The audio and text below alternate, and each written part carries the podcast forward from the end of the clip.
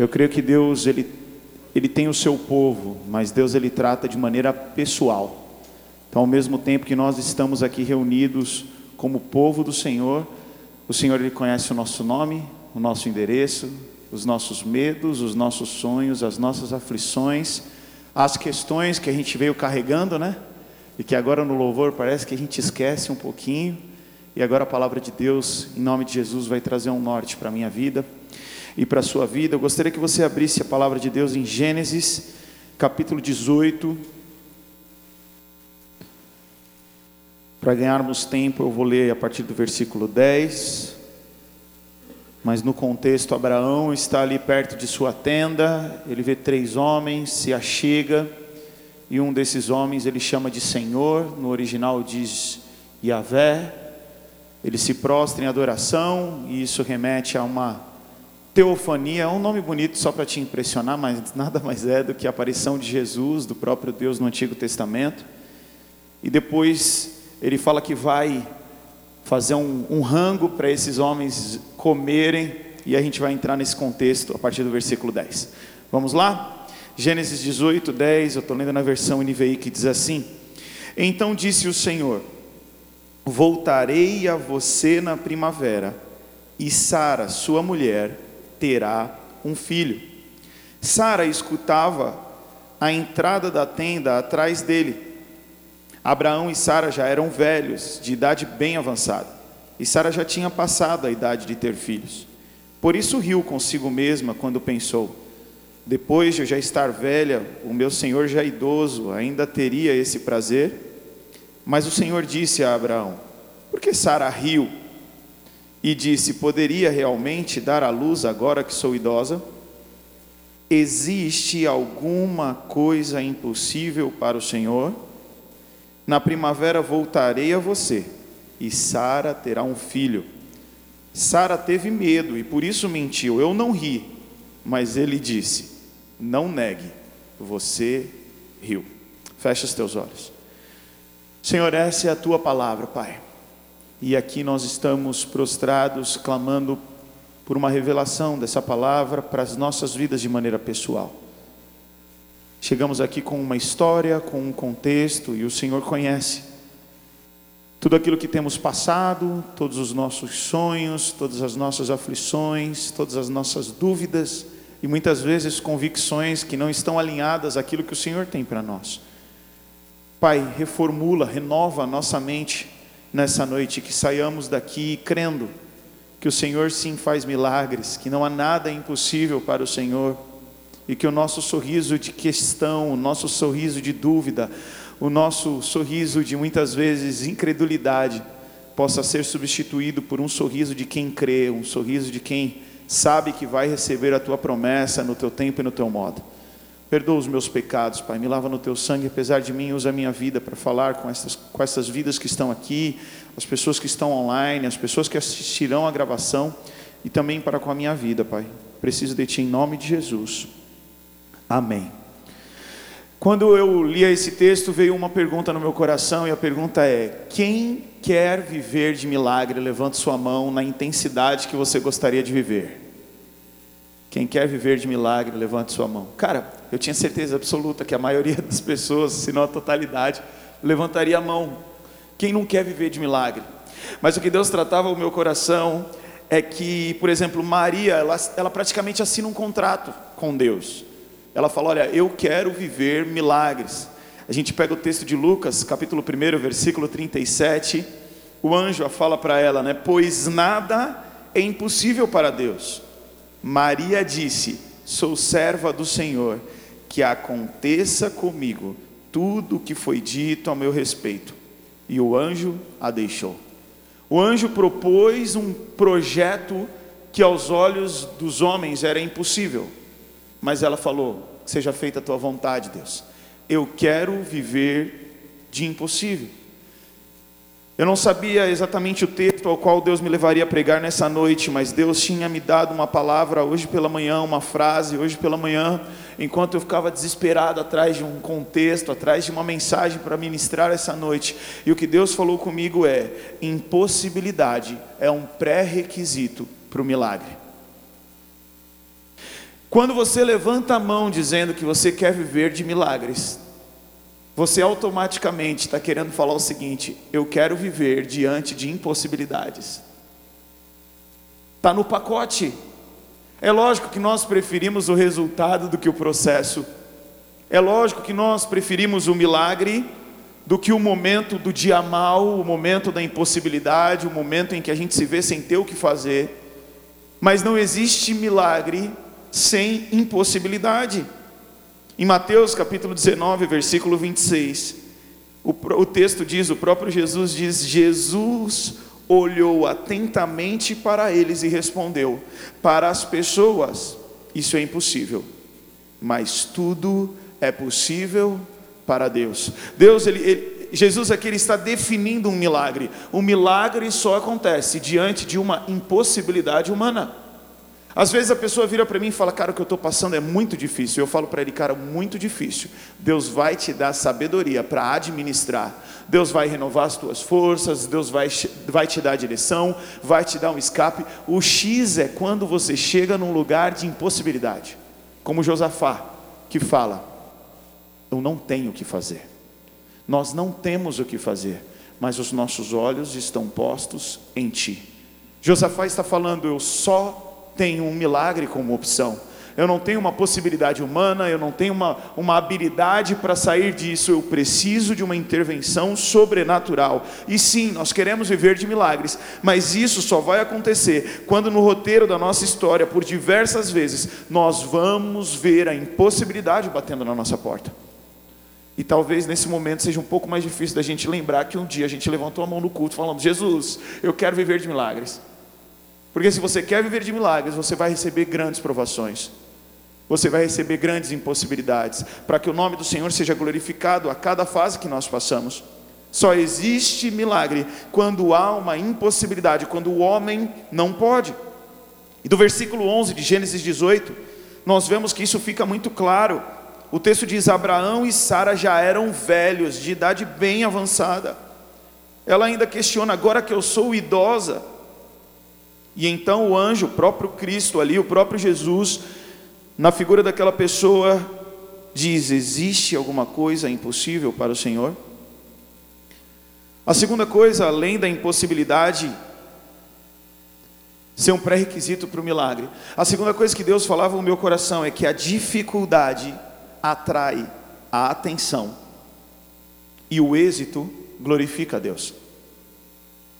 A complexidade daquilo que você está passando vai passar, atrai a atenção das pessoas.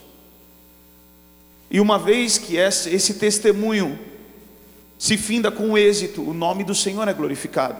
E isso é pedagógico.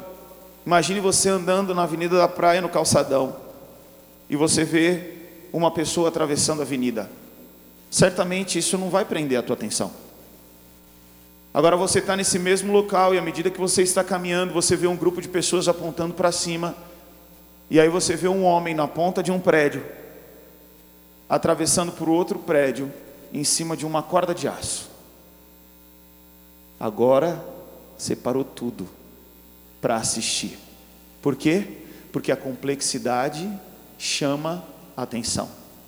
Eu estava dando aula essa semana e aí no final da aula eu comecei a brincar com os alunos com a bola. Eu sou professor de educação física. E aí eu brinquei com eles. Falei, vocês são muito fracos, vocês não conseguem fazer um desafio comigo aqui. Eles, consegue, a gente consegue. Falei, vocês não conseguem, consigo. E aí eu coloquei uma menina e dois meninos e a gente tinha que cabecear a bola. Eu ia cabecear a bola para ela, ela devolveria para ele, ele me devolveria, para o outro me devolveria e eu cabecearia na cesta e faria a cesta. E aí eles falaram, a gente consegue. E aí a gente colocou um aluno para filmar isso. E enquanto eu propus isso para ele, eu falei: Deus, fala comigo uma palavra. Que aí quando a gente acertar, eu já volto aqui, já gravo, né? Porque a gente sabe que no Instagram, quando você posta um vídeo, você tem três segundos para despertar a atenção da pessoa que está assistindo.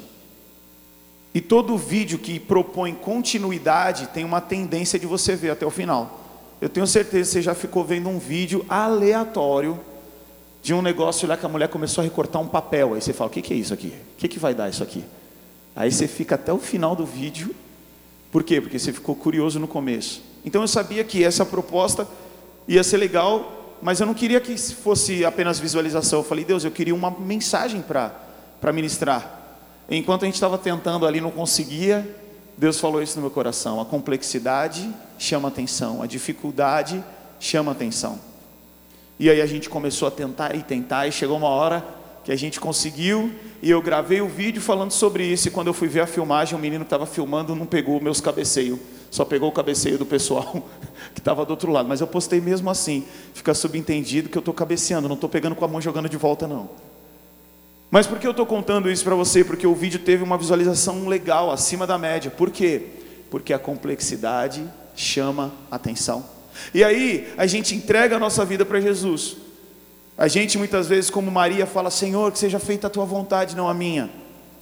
A gente chega no culto e levanta a mão e fala: Deus, eu quero viver de milagres. E aí Deus fala: Fechou, então vou pôr um roteiro da hora.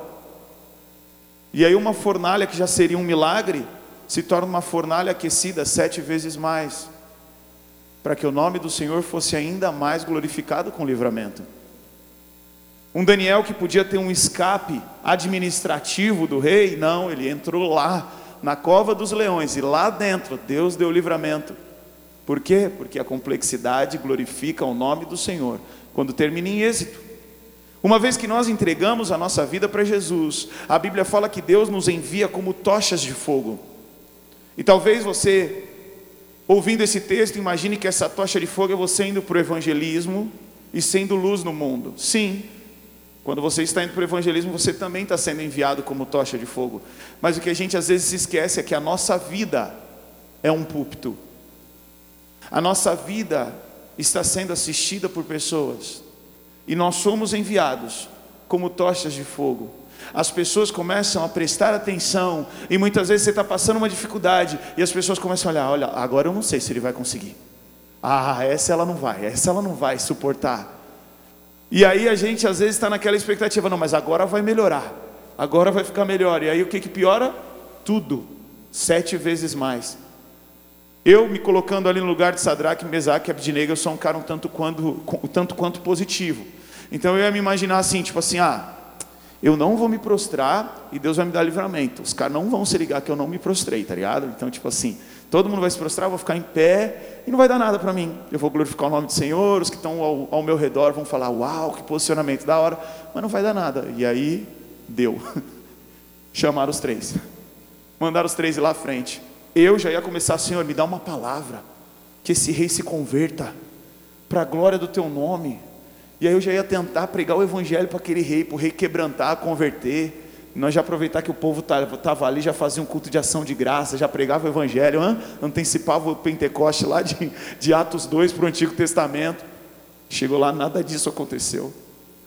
Eles foram amarrados, soldados fortes pegaram ele para jogar lá dentro. Eu já ia ficar pensando, Senhor, o Senhor tem o poder de me transladar desse lugar. Me leva para um ambiente com ar-condicionado, Senhor. O que eu quero dizer para você é que talvez a expectativa deles estivesse num livramento iminente, sempre no próximo episódio, sempre no próximo capítulo, mas as coisas só foram piorando. Mas eu fico imaginando a galera, e olha lá, pegou os três, e alguém fala: Vamos embora? É ruim, o que, que vai acontecer com os três? E olha lá, amarrou os caras, velho. Oh, ele está amarrando os caras. É, os caras já voltam aqui, aquele tumulto. É assim ou não é assim quando tem batida de trânsito? Todo mundo começa a ficar em volta? E isso, a complexidade de tudo que foi acontecendo, glorifica o nome do Senhor. E nosso Deus tem um bom humor, porque Ele joga três homens atados, Ele permite que três homens atados sejam jogados numa fornalha, que foram assim, que foi vezes sete vezes mais. E a única coisa que queima é a corda que está atando eles. A Bíblia diz que nenhum fio de cabelo foi queimado, mas a corda foi. É milagre ou não é milagre? E muitas vezes a gente está atado. E aí o que, que a gente quer? Orar. Fala, Deus, eu estou atado. Tira. E aí a corda hã? sai sozinha assim. Em Atos 12, quando Pedro ora, né, ele está preso, as coisas começam a sair tudo, abre a porta e ele vai embora. E às vezes a gente quer que seja sempre assim. E aí Deus falou: Ah, vocês querem que as cordas sejam queimadas? Tive uma ideia. Joga eles na fornalha, quem vai queimar as suas cordas. Não faz sentido para o nosso olhar. Mas o nosso Deus entende, ele sabe disso, que a complexidade glorifica o nome dele. A gente compra um apartamento que está escrito pronto para morar. Aí quando você chega lá, você fala assim: só vou pôr um ar-condicionado. Aí tu tem que arrebentar a parede, arrebentar o chão, arrebentar não sei o que, e comprar não sei o que lá. Aí, aí tu volta no meio do caminho, no meio da obra, tu volta no apartamento, tu fala: Meu Deus, estava pronto para morar. Sabe o que Deus fala no meu coração? Para melhorar, às vezes tem que piorar. Imagine você que eu estou com apendicite, está repreendido em nome de Jesus. Você pode concordar com isso? Amém. Mas imagine que eu estou com, com apendicite. E eu chego no hospital, apendicite urgente, o bagulho vai explodir. O que, que eu tenho? Apendicite, repete. Isso, pode falar que não zica, não, pode falar que não, não atrai, não. Aí o médico fala, cara, vai ter que fazer uma cirurgia urgente. Ele vai e me corta. O que, que eu tenho agora? Apendicite, um corte. Piorou mas depois melhora. E muitas vezes a gente quer cirurgia por laser. e Deus tem um processo diferente para a nossa história. Você quer viver de milagres? Não vai vir uns perrengues aí para a glória de Deus. E nós vamos administrar esses perrengues, o nome do Senhor vai ser exaltado. Em nome de Jesus. Agora, o que nós precisamos é perceber o que nos atrapalha enquanto nós estamos ali na luta, enquanto nós estamos ali no processo. Zacarias capítulo 8, versículo 6, o próprio Deus diz assim: No momento, isso pode lhes parecer impossível, mas acaso há impossível para mim? Diz o Senhor dos Exércitos.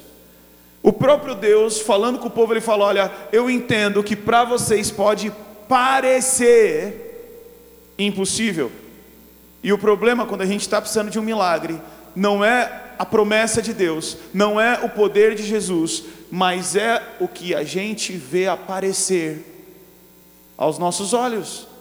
E aí a gente começa a vislumbrar e a querer andar segundo aquilo que a gente está vendo, segundo aquilo que a gente está percebendo, segundo os nossos sentidos, segundo os nossos sentimentos. Quando Paulo fala que nós não vivemos por aquilo que vemos, mas por aquilo que não vemos, porque o que vemos é transitório, mas o que não vemos é eterno.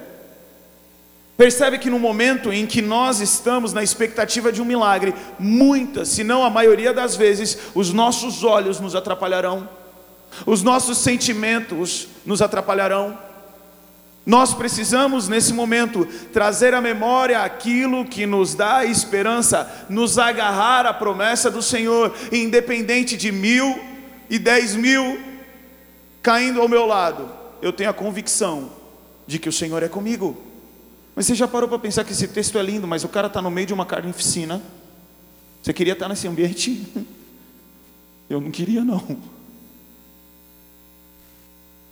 Eu e você, nós não podemos andar por aquilo que nós sentimos, por aquilo que nós vemos. Nós precisamos nos mover por fé e a fé sabe. Hebreus capítulo 11 diz que pela fé nós entendemos. Nós não entendemos mais por sentimentos, nós não entendemos mais por circunstâncias, nós nos movemos por fé. E a nossa fé está conectada a um Deus que tudo pode e a uma palavra que tem promessas, mas que tem mandamentos. Que tem promessas, mas que tem pré-requisitos para que eu possa chegar nesse lugar de cumprir de promessa. E o desafio é, uma vez que nós temos essa promessa, nos mantermos firmes nesse lugar de expectativa, de esperança em Deus. Muitas vezes nós estamos a uma oração de distância do nosso milagre. E quantas vezes, diante de alguma coisa que aparece na nossa frente, a gente começa a fazer um monte de coisa, e aí, quando as possibilidades se esgotam, a gente fala assim: eu vou orar agora. Mas orar não deve ser uma das coisas a serem feitas. Orar deve ser a primeira coisa a ser feita. Você já parou para pensar quantas coisas difíceis nós administramos porque nós não oramos? E elas simplesmente poderiam sumir da nossa frente com uma oração. Por menor ou maior que seja a complexidade daquilo que você quer, você tem um Pai celestial e uma vez que você anda com Ele, que você tem aliança com Ele, que você se porta como filho, você pede e no nome de Jesus, Ele vai te dar. Ah, mas eu tenho pedido, ele não deu. Se pede e não recebe porque pedes mal. A palavra de Deus diz que um pai que o filho pede pão, ele não daria pedra. Um pai que um filho pede peixe, ele não daria serpente. Então, se você está pedindo e não está recebendo, ou você vai passar pelo processo de Deus, do tempo e modo, para que você possa viver essa promessa, ou simplesmente você está pedindo algo que é pedra, achando que é pão, algo que é serpente, imaginando ser peixe. E o Senhor, para te privar de uma coisa ruim, Ele não vai te dar. Mas eu e você estamos muitas das vezes a uma oração de distância de viver um sobrenatural de Deus, de viver um milagre de Deus para as nossas vidas. E você já parou para pensar quantas vezes é só orar e a gente não ora? Cara, eu tenho tentado orar nas coisas mais simples e nas coisas maiores para ser intencional com a minha filha. A Ana ainda não tem entendimento e a gente ainda ora e quando vai orar pede para ela colocar a mãozinha em posição de oração e pede para ela fechar o olho, mas ela não fecha o olho, ela é rebelde. Mas a Maria ela já tem entendimento um pouco e eu tenho buscado ter experiências de oração com ela. E, e esses dias a gente estava no emissário submarino brincando lá naqueles parquinhos e tal. E aí eu virei para ela e falei assim: "Vamos ver se a gente acha uma tartaruga?" E ela falou: Vamos. E aí eu peguei ela no colo e falei: Senhor Jesus, nós queremos ver uma tartaruga. Faz a tartaruga aparecer. Para nós, em nome de Jesus, amém. Irmão, o desafio não é a tartaruga aparecer. O desafio é a minha filha orar, olhar para a tartaruga, onde ela está, no meio do oceano, e ela conseguir ver a cabecinha da tartaruga indo e voltando rapidinho. E lá fomos nós. Mano, pensa num mar mexido. O mar estava mexido demais, velho. E eu falei, meu Deus, Jesus, ajuda com força, porque mesmo que apareça, não vai conseguir ver. Tinha uma flor lá, que a gente imagina o porquê estava lá, mas tinha uma flor lá, no meio do mar mexido. E a gente olhando, olhando, olhando, eu vi a tartaruga, a tartaruga sumiu. E eu falei, filha, a tartaruga está aí, a tartaruga está aí, a tartaruga está aí. Daqui a pouco a tartaruga apareceu do lado da flor que ela tinha visto. Ela falou, papai, olha uma flor ali. Aí daqui a pouco, quando eu vejo a tartaruga do lado da flor, eu falei, filha, tá vendo a flor? Do lado, olha a tartaruga lá. Ah, a tartaruga. Papai, fala para ela aparecer de novo. Eu falei, filha, a gente não está com essa moral ainda não. A gente só pediu para ver. Jesus já deu para gente. Essa coisa de obedecer certamente é unção de Noé. Já faz um tempo já que não precisa. Mas isso foi uma experiência. E depois a gente, vamos, vamos agradecer que a gente viu a tartaruga. Cara, eu não consigo acreditar que foi coincidência. Eu consigo acreditar perfeitamente que Deus está dando uma experiência mini para ela, para amanhã ser natural ela orar. Eu gosto muito quando o Wagner conta uma história que o cara virou para ele e falou assim: Tu é crente? E ele vira para o cara e fala assim: E tu não é não? Entende a diferença? Então eu não quero que a minha filha fique assim, ó, vamos orar. Eu quero que a minha filha fale para mim, e, e, a gente vive isso em alguns momentos, vamos fazer uma oração? Eu quero que ela chegue no colégio na hora do, do lanche, ou sei lá, na hora de um momento de, e ela vira e fala assim: Vocês moram? Não, vamos orar, gente. Eu quero que isso seja natural para ela. Mas isso precisa ser natural primeiro para mim. Porque aquilo que eu faço vai impactar muito mais a vida dela do que aquilo que eu falo. Nós podemos estar a uma hora, a uma oração, desculpe, do milagre de Deus para as nossas vidas. Agora, se o Pai prometeu, Ele vai cumprir, mas nós precisamos passar pela luta reconhecendo isso. E eu vi um texto muito bonito de Jeremias, porque Jeremias, no capítulo 32, versículo 17, ele está orando, e olha o que ele fala em oração: Ó soberano Senhor, tu fizeste os céus e a terra com a tua mão forte e o teu braço poderoso, nada é difícil demais para ti. Ele ora isso no versículo 17, e olha que lindo, Deus fala com ele no versículo 26 da seguinte forma: Então Jeremias recebeu essa mensagem do Senhor. Eu sou o Senhor, o Deus de toda a humanidade. Acaso alguma coisa é difícil demais para mim? Percebe que Deus se revela para ele da mesma forma que ele o reconheceu em oração? E muitas vezes nós queremos viver os milagres e queremos que Deus nos se revele para nós em meio às lutas, mas nós não temos reconhecido Ele em oração. O desafio é onde está o nosso coração diante das dificuldades da vida diante da expectativa de um milagre. Nós temos crido como âncora ou como onda. Porque em Tiago capítulo 1, versículo 6, fala que aquele que pede tem que pedir com fé, senão é como a onda do mar que vai e volta, vai e volta. Só que o texto em Hebreus capítulo 6, versículo 19 diz: Essa esperança é como uma âncora firme e confiável para a nossa alma. Ela nos conduz até o outro lado da cortina, para o santuário interior. O autor de Hebreus aqui está falando, cara, eu tenho uma âncora e a âncora para um navio, a âncora para uma, para uma embarcação, é a única opção de escape, de, de segurança diante de uma tempestade em alto mar.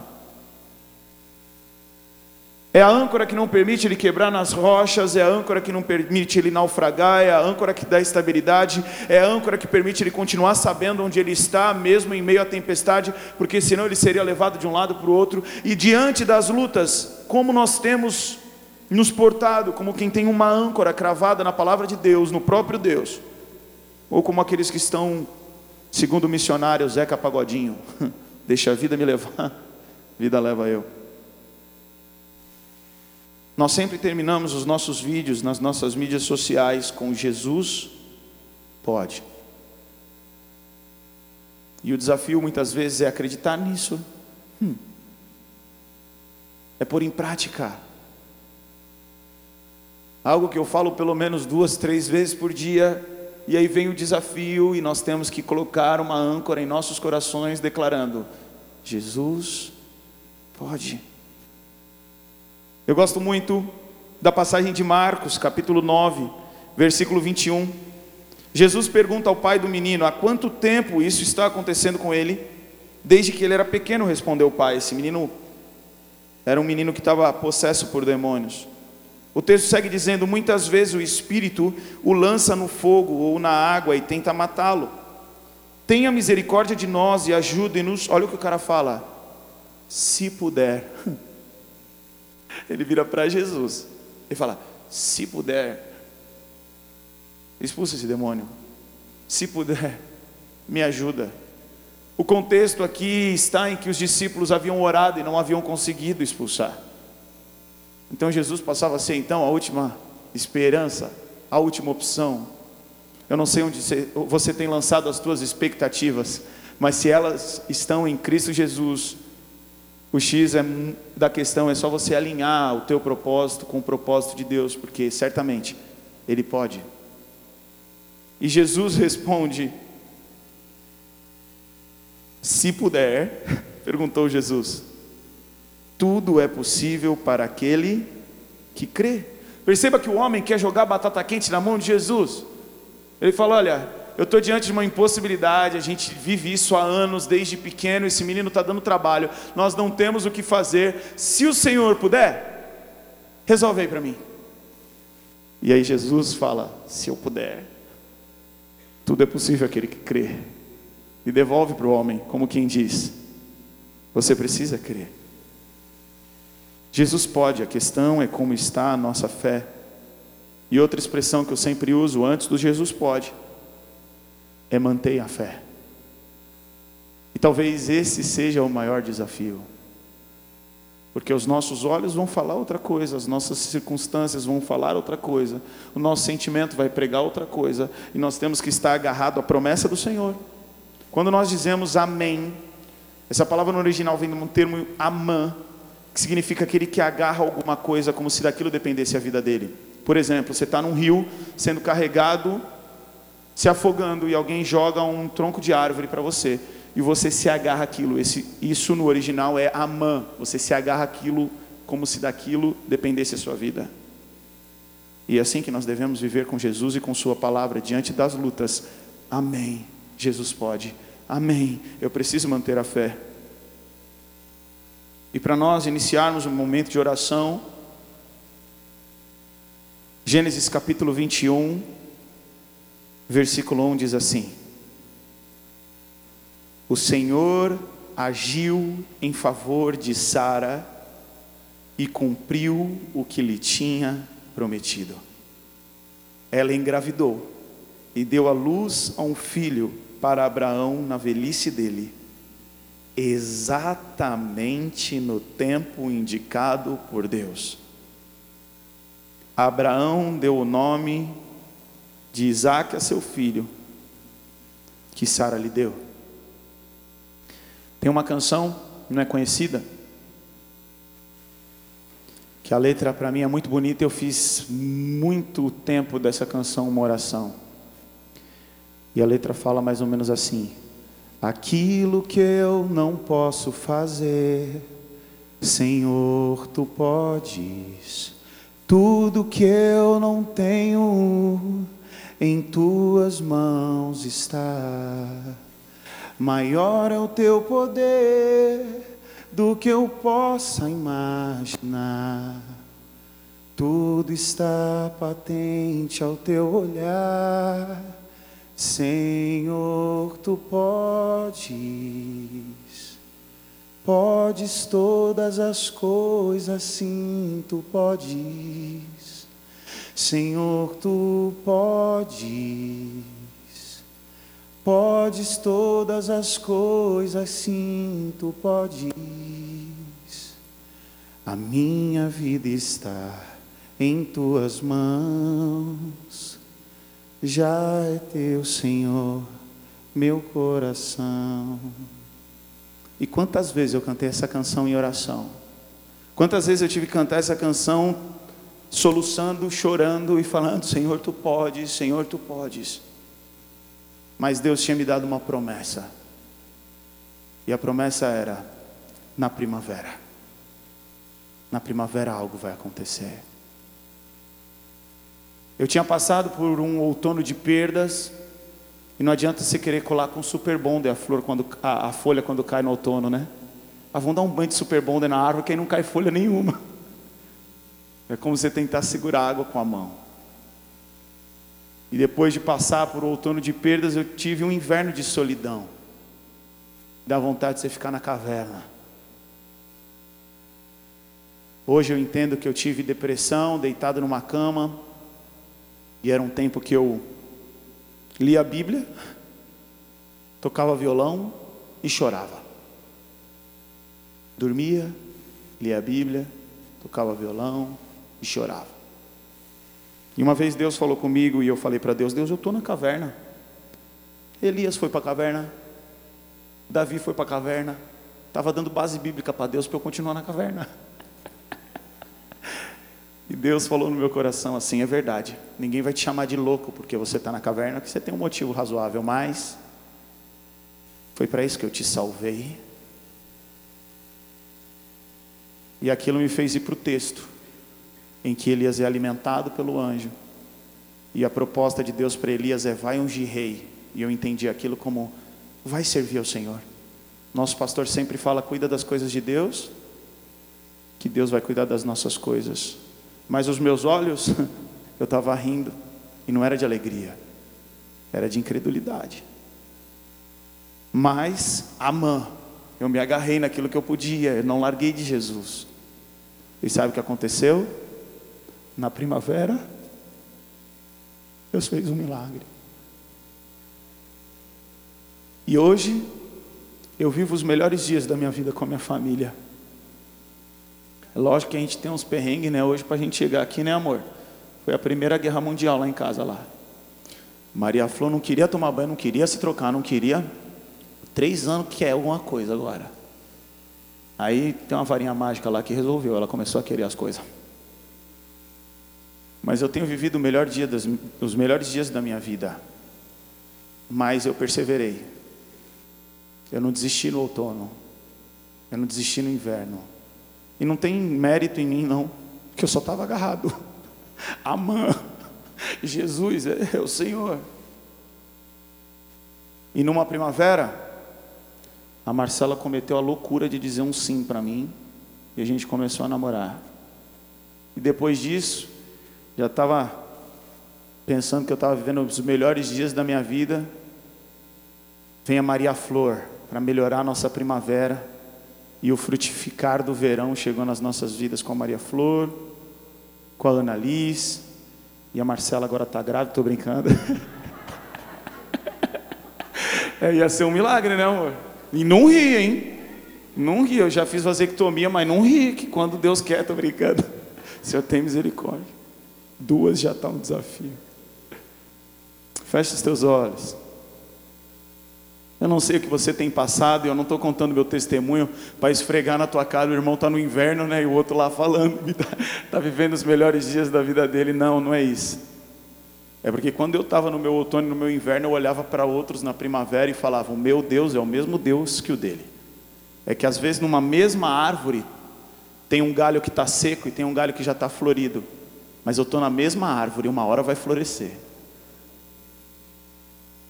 Não sai fora da árvore, não. Fica na fonte. Que no tempo e no modo do Senhor vai florescer, vai frutificar.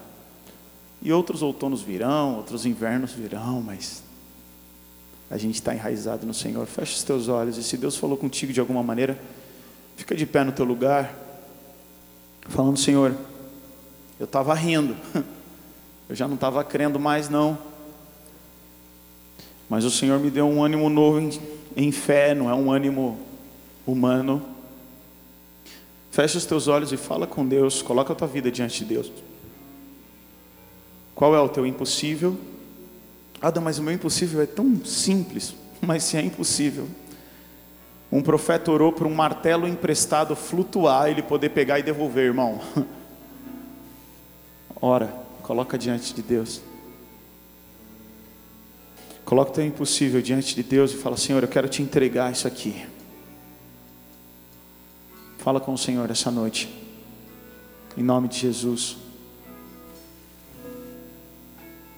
Senhor, eu quero colocar diante de Ti os nossos impossíveis. Quero colocar diante de Ti o meu impossível.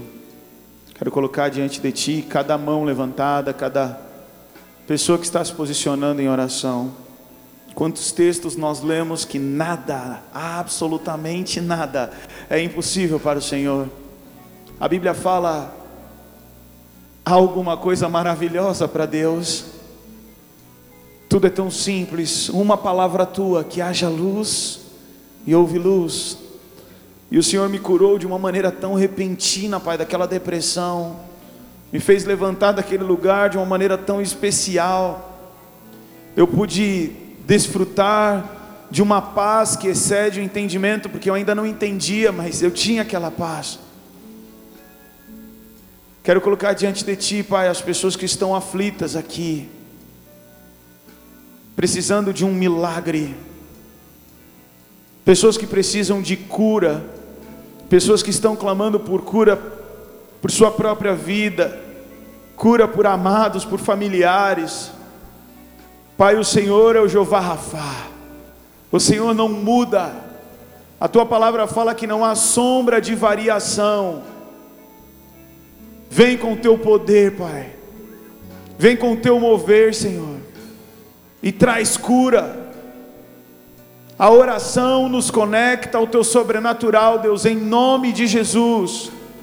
Manifesta o teu poder sobre as nossas vidas, manifesta o teu poder nas nossas vidas. Nós dependemos de Ti, nós derramamos em oração os nossos impossíveis, as nossas impossibilidades, e declaramos que o Senhor pode, declaramos que a nossa fé, a nossa esperança está ancorada em Ti. Tem misericórdia, Senhor, tem misericórdia, em nome de Jesus, amém.